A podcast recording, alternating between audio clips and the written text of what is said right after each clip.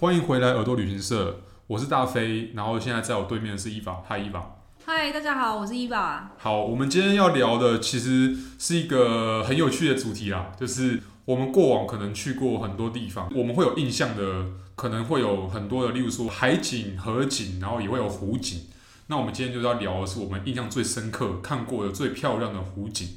那我自己个人的话，其实是呃，我过往曾经去过苏格兰那个高地的那个 Loch Lomond，就是呃，用中文讲的话就是罗蒙湖。那我当初对这个地方很有印象，是因为它其实这个湖不算大，然后它是，但它是一个很漂亮的湖，它是在苏格兰高地一个其实不受什么污染的一个地方。然后它这个湖呢，本身它周围有呃，除了湖景之外，当然也有那个就是英格兰跟苏格兰。几乎每个湖或河旁边必备的天鹅，还有鸭子。没错，没错，对对对。对，因为我以前在苏格兰念书，所以我也有去过。然后我会对这个湖特别有印象的原因是，其实是因为，其实你知道苏格兰高地啊，那个天气有没有变化的非常剧烈？对。然后因为我去，我当时是带家人去，然后我们去的时的时间点，其实在四月，四月可能四月底去那边的时候啊，其实。理论上四月底在欧洲很多地方其实是还没有那么完全脱离冬天的，对，包含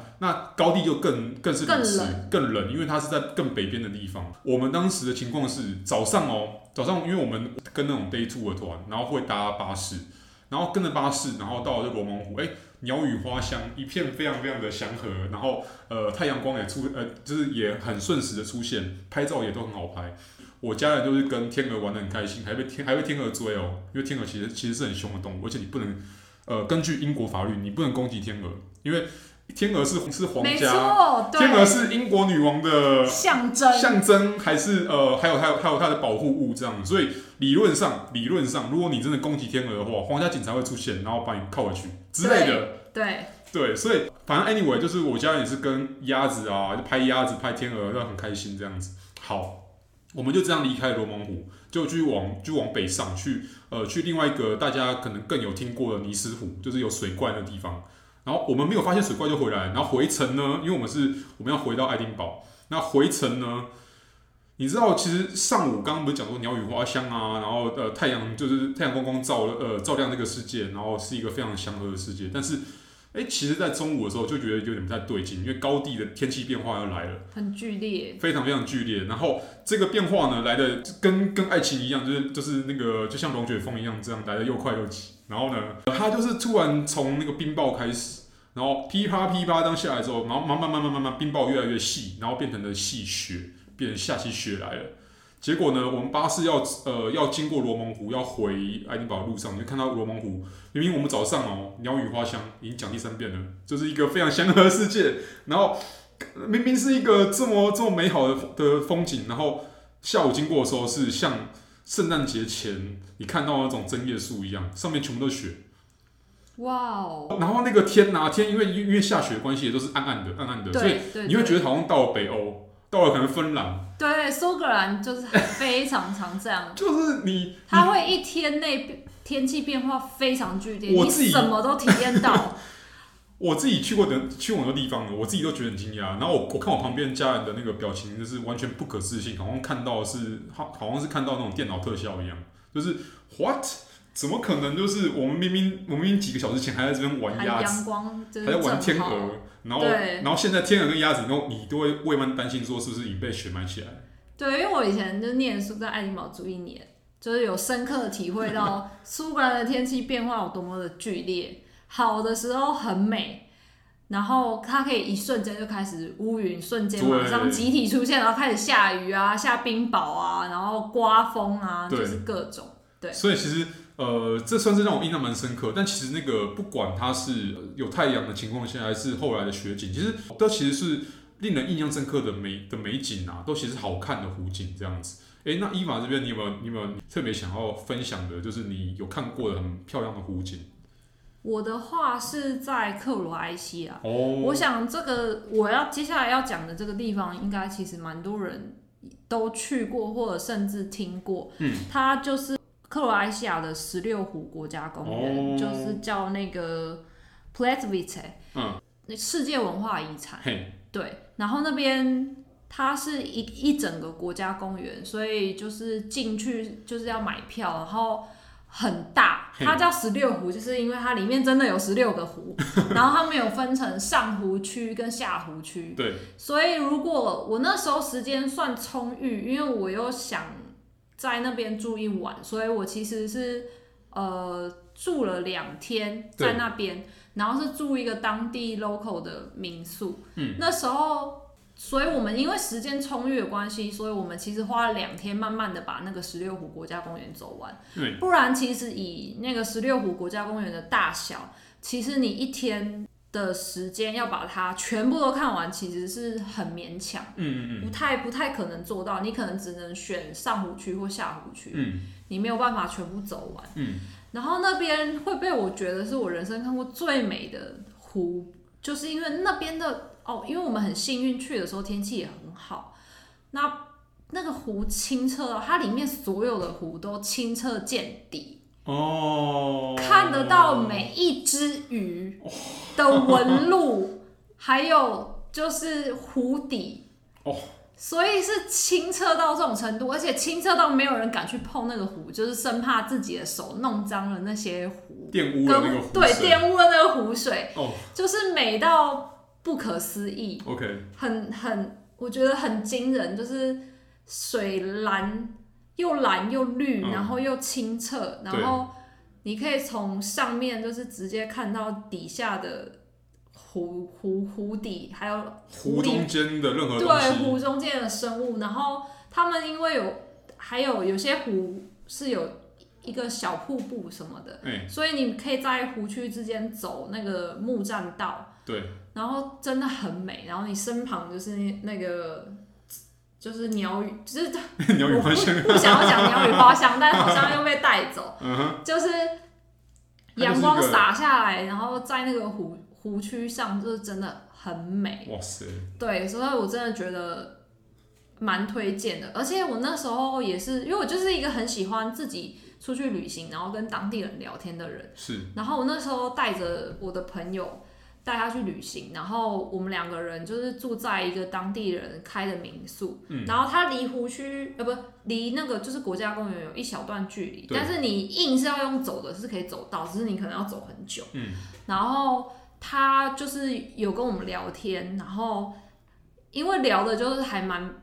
蛮愉快的，然后他就他是当地人，然后他只是之前有在国外工作，然后他工作结束，他就决定回来接他父母的房子，然后把它改造成民宿给，给给游客。嗯，然后他就带我们去走他当地人才知道的秘境。哦，就是我们那时候其实已经把湖区走完了，但是他又带我们去爬。有点像爬山，而且还越过，就是拉开那个禁止线。其实那边有拉禁止线，他说以前就是因为现在游客太多，所以被拉禁止线。但是以前他小时候就是在这种地方到处跑来跑去玩，嗯、然后他就拉开禁止线，然后我们三个人就开始爬爬爬爬爬爬爬爬到就是一个山顶上，嗯，然后就从那个山顶上往下看湖区，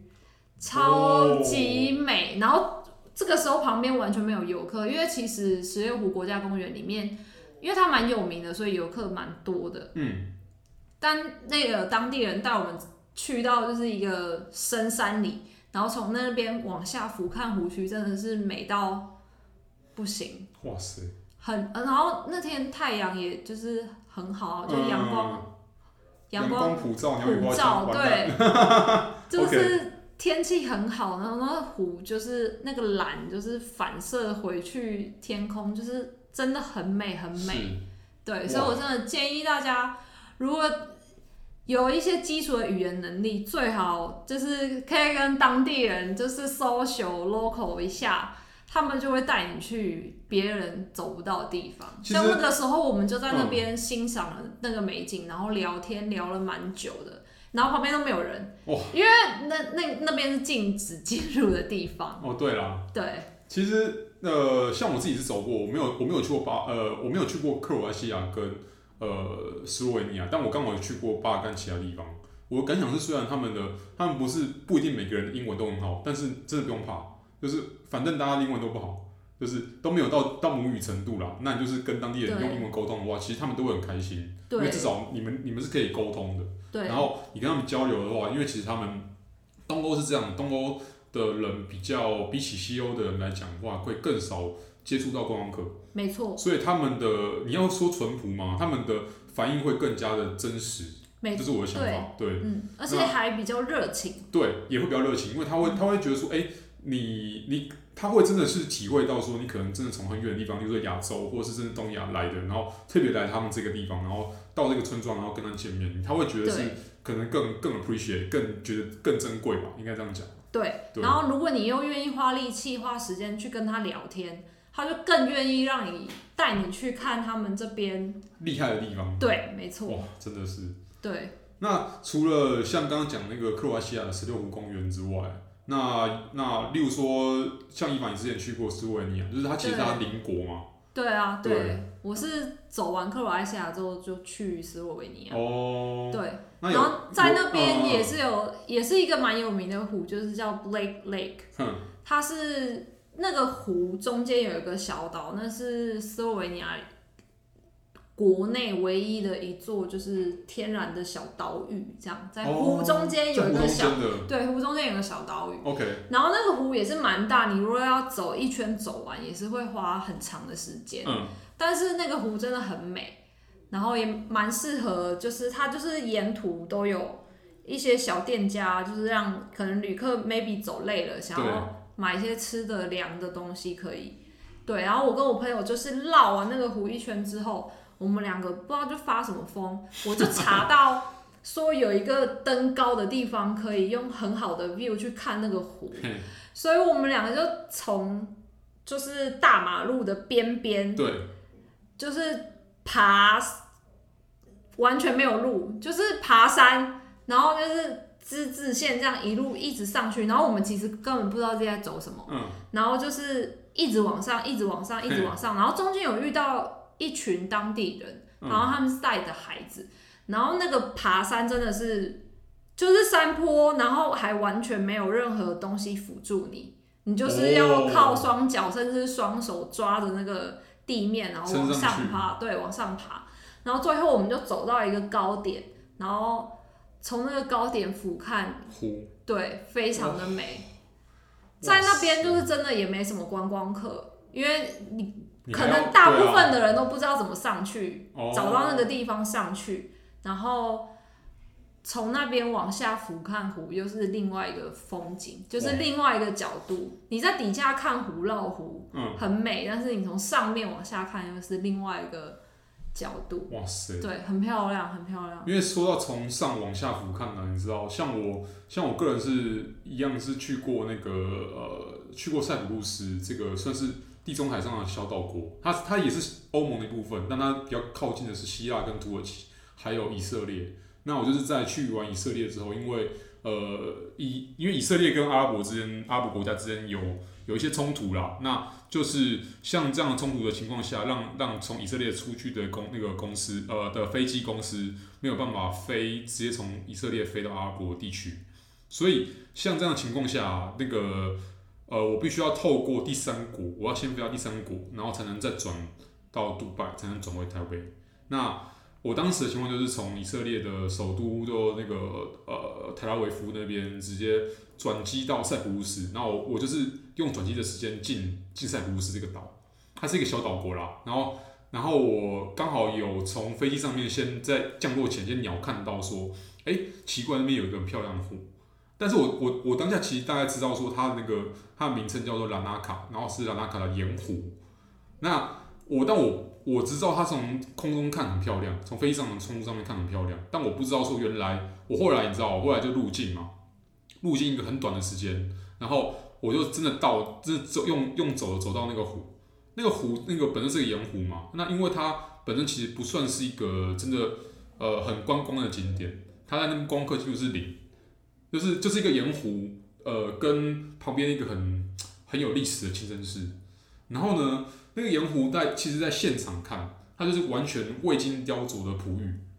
就是你你从你在你踩在现场在湖边看的时候，跟你在空中鸟看它，其实是两种不同的景色。但是那个盐湖它本身因为它盐湖嘛，它岸边其实你可以看到说，因为它会有那个浪的冲刷，对，它会有那个盐的结晶，结晶，对，然后那盐晶，因为那那那个盐的结晶，可能它它也可能已经持续很久了，因为它那地方就是没有什么观光客，也没有什么人去破坏它，然后你你偶尔只会看到当地可能有呃很零星的当地居民会去那边遛狗，或是干嘛的，然后但它本身因为它刚好周围除了湖之外，也有种一些。很神奇的，就种一些仙人掌啊，或或或像椰子树这种东西，所以那个风情啊，用拍照片来看的话更漂亮。它还有倒影，哦、再加上它旁边那个那个很神，一样是，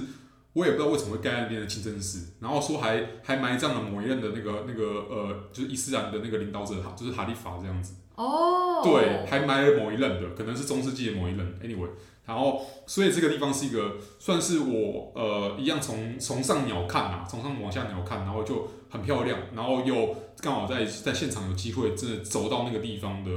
的一个湖泊。那这个湖泊我搞不好之后也不知道会不会有机会再去。但如果任何人有有那个有真的之后啊，就是有这机会到塞浦路斯岛、塞浦路斯这个国家去游玩的话，也许有机会可以走去经过附近看一看，因为本身像兰纳卡这个地方。它还有呃，另外也也有很有名的，它是算是伊斯兰跟呃天主教共存的一个地方。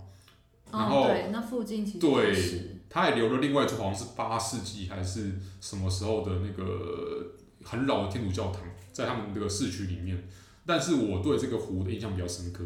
因为它毕它毕竟它除了是盐湖之外，它真的是现场是完全没有任何的污染或什么的，所以。但是虽然从那边走回去机场路也很远呐、就是很真的很累，就就当下觉得哇，我干嘛干嘛做这蠢事？然后但是后来整理自己拍完照片，觉得哇，真的这果然是很厉害的一个地方。很值得。对，也还好我，我我当时短短入境期间的时候，我有进去的地方，然后也要感也要感谢我们的台湾护照，连就是欧盟都可以进去。没错，哎，台湾护照真的很好用啊，真的。其实我觉得美好的风景都是很值得你去花时间跟心力去走到。对。的地方，那刚好因为我又喜欢走路了，就只要不要是，是不要是不要是真的，因为你可以你走路可以可以走走停停走走看看嘛。对啊。那这个东西我不会觉得累，像如果像是那种一般的 city，就是一般的城市城市漫步什么的话，我也蛮喜欢的，因为它它是一个，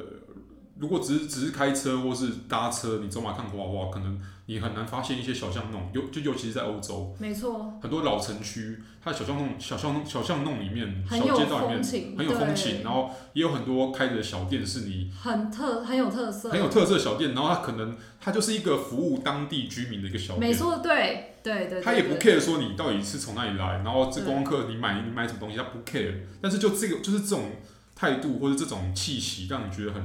很迷人。对，所以我还蛮建议，尤其其实欧洲说大不大，说小也不小。嗯，我所谓说大不大，说小也不小的意思，就是他们其实到了一一个城市之后，他们那些城镇的景点，嗯、那个城市的景点，其实都蛮近的。哦，对，你其实真的都可以用走的去把你今天一整天想要看的东西都看完。嗯，然后你沿途还可以收收集一些，就是真的。沿路的风景，不管你是跟当地人聊天，还是去当地的餐厅吃饭，甚至是去小巷弄里面乱钻 乱走，是一定都会有你发现到你觉得你很惊喜、觉得很美的地方。对，我觉得这是欧洲吸引人的一点。有另外一点是欧洲，它本身因为它它刚好它它其实地形算是破碎的，对，没错。虽然除了阿尔卑斯山之外，没有真的其他很高的地方了，但是。呃，其实你可以知道说，他们他们很多地方啊，他们的像现在在讲的是湖泊嘛，对，他们也会很神奇的突然出现一座湖泊，然后很宁静的躺在那边，会像一个小池塘，或是一个更大一点，像一个呃小小湖泊这样子。那常常也是你你问当地人是什么名字，但可能当地人也不知道。但就是这种这种景色，可能只有像刚刚讲说，你徒步的时候才会发现。你平常开可能开车。又经又开公路啊，或是开其他的呃方式的话，你可能一下子咻就过去了，就根本看不到这些这些有趣的呃用脚走过的美景这样子。对对对。那我自己的话，我我像我去年因为呃都都一直有讲到嘛，就是我去年有去北北印，就印度的最北边，呃拉达克是一个算是最近比较红啦，就是以二零二零年来讲比较火热，可以在。国际新闻上、国际新闻版面上看到一个地方。它本身其实明明就是一个很漂亮的地方，但刚好是中国跟印度军队在那边丢中印冲突，互丢石头，明明就是一个对啊。那刚好我是我去年二零一九年的时候，刚好去那边，就是在他们丢石头的地方。其实那个那个是一个非常非常漂亮的地方。那本身是因为它呃，它这个地方很妙的是，它呃，就是正好是因为这几年中国跟印度不是不是吵架吗？是啊，就是有冲突，一样是领土边际问题啊。嘿，然后。所以他们不开放任何的，就如果你拿的是中国护照，或是或是香港、澳门护照，对不对？对，你是进不去的地方。那所以，呃，身为他拿台湾护照的我们来讲的话，就就嗯，怎么讲，就是刚好有这个优势啊，因为他们会他们会认护照，他们一看到台湾护照就放心。对，他们会有很多检查哨，有没有？这一点在欧洲旅行应该也会蛮有蛮有 feel 的，蛮有感觉的，对对对。然后刚好像这种像这种情况，像我们就可以很顺利的到那个办公错，就我现在要讲的这个湖旁边。办公错本身呃，之所以叫做错，其实是因为呃，拉达克已已经就一样是藏藏区啊，就是西藏文化的一个地方。然后西藏西藏人他们都把那个每个湖泊有没有，就跟呃刚刚有聊到的那个苏格兰可能都把湖叫成 rock。对，那呃西藏人都把湖讲成错，就是走。他们他们那个藏语的那个发音就是走。那那就这咒就是那个湖的意思，这样子。那班公是它那个湖的名称。那通常是讲班公湖或班公错了。那它的特点是什么呢？它特点是其实跟刚刚兰纳卡那个湖一样，一样是盐湖。但是因为它的盐湖，呃，它是一个狭长的盐湖，像一个怎么讲？像一个一个很细长的一个，可能它的形状甚至从地图上看来很像新加坡的鱼尾狮躺下来的样子。哦，oh. 对，但是它本身是一个很细长的，然后它可能有呃，它其实不完全是印度的，它四分之一是印度的，四分之三现在是中国的，是，它就在真的是很边境的地方，所以一边是美景，然后旁边是真的有士兵在驻扎的，嗯、那站哨，站哨对，但是它的美景是很特别，就是说，呃，你你当下看到的那个时候，你真的会被震慑，是因为它有很多，它旁边会有很多那个可能是在冬天。还没有，就是那个冰还没融化，可能就是到夏天的时候还没融化，可能在正在融化中的一些小水洼。那那小水洼其实也是蛮大一滩的。然后你可以透过那小水洼去，呃，再加上它原本那个很大的那个湖嘛，那个那个盐湖，你可以拍的是完全几乎没有受到任何污染的水，就是海天一色的那种的那种景色。哦，哦，那个，然后因为他们刚好，因为他们是海拔非常非常高的地方，海拔至少在那个办公处附近都是四千六百公尺。嗯，所以在那个在那个情况下，就是一个海天一色，然后旁边长出草，所以旁边是旁边不是绿色的，旁边是各种就是岩石的颜色。石头。然后他们可能唯一看看得出有绿意的东西是苔原，是青苔。嗯。那他们就是，但是还是会有像养牛啊什么鬼的，所以你看一看美景，对不对？旁边还会有牛这样，嗯嗯，这样这样跑过去啊，然后然后也很妙，就是说那个本身那个湖，因为它是之前。呃，有一部比较有名的印度电影是三个三个傻瓜，三个傻瓜的拍摄地之一，也就是说，三个傻瓜就是如果呃我先不要爆雷，就是如果有人还没看过的话，里面情节会有办公错的那个画面，然后是非常重要的情节是这样子，然后他们就会呃当地印度人就动的那个脑筋动得很快，他们会他们会把那个店里店里面有出现的那个道具就放在放在当地，给人家拍照，就给别人拍照用的，然后可能拍照是可能可能五十卢比这样，大概大概二十五块台币。然后反正就是现场做起生意了，但除了这个比较商业化这个这个事情之外，其实当下那个呃在湖边其实是一个没有受到什么太大污染的一个地方，所以其实然后因为有海拔高嘛，它的它的那个在夏天的时候日晒其实很充足，所以你不用怕说那个天气会不好，那个百分之一百那个那个在那拍啊跳啊什么都没有问题，就是非常非常热而已。那我们当时我们呃就是对这湖，我自己对这个湖景。呃，印象非常深刻。那我们当时也有住在湖边，然后当时住在湖边是住在湖的旁边的，可能呃大概五公里附近的一个像帐篷的一个地方，那种木屋啦，帐篷式的木屋。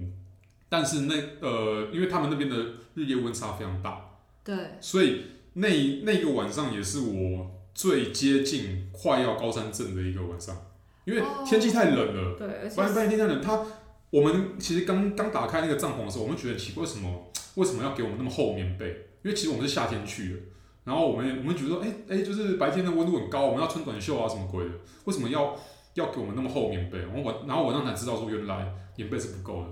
很冷，超级冷，那个冷到就哇，那个那个好像是冷到心里面，冷到骨头里面的那种冷。然后因为你冷，你当下在那个环境下，因为四千六、四千五、四千六公尺，然后虽然我们都有吃高山症的药，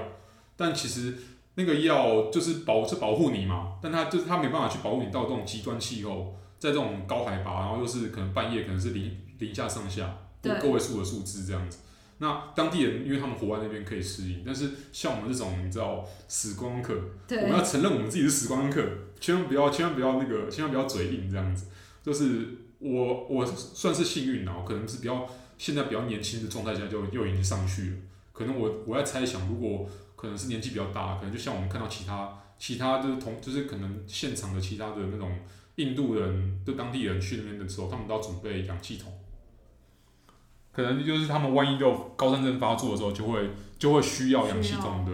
帮忙这样子。对啊，这是我我当时去呃，就是去年的时候去拉达克，夏天的时候去拉达克的时候看到的很漂亮的湖。那刚刚讲到错是藏语的那个湖的意思吗？错。那除了办公错之外，其实那一趟我还去了，就往下走，往下走一点，还去了另外一个在边境的湖，是叫做呃，它那个湖叫做莫利利湖，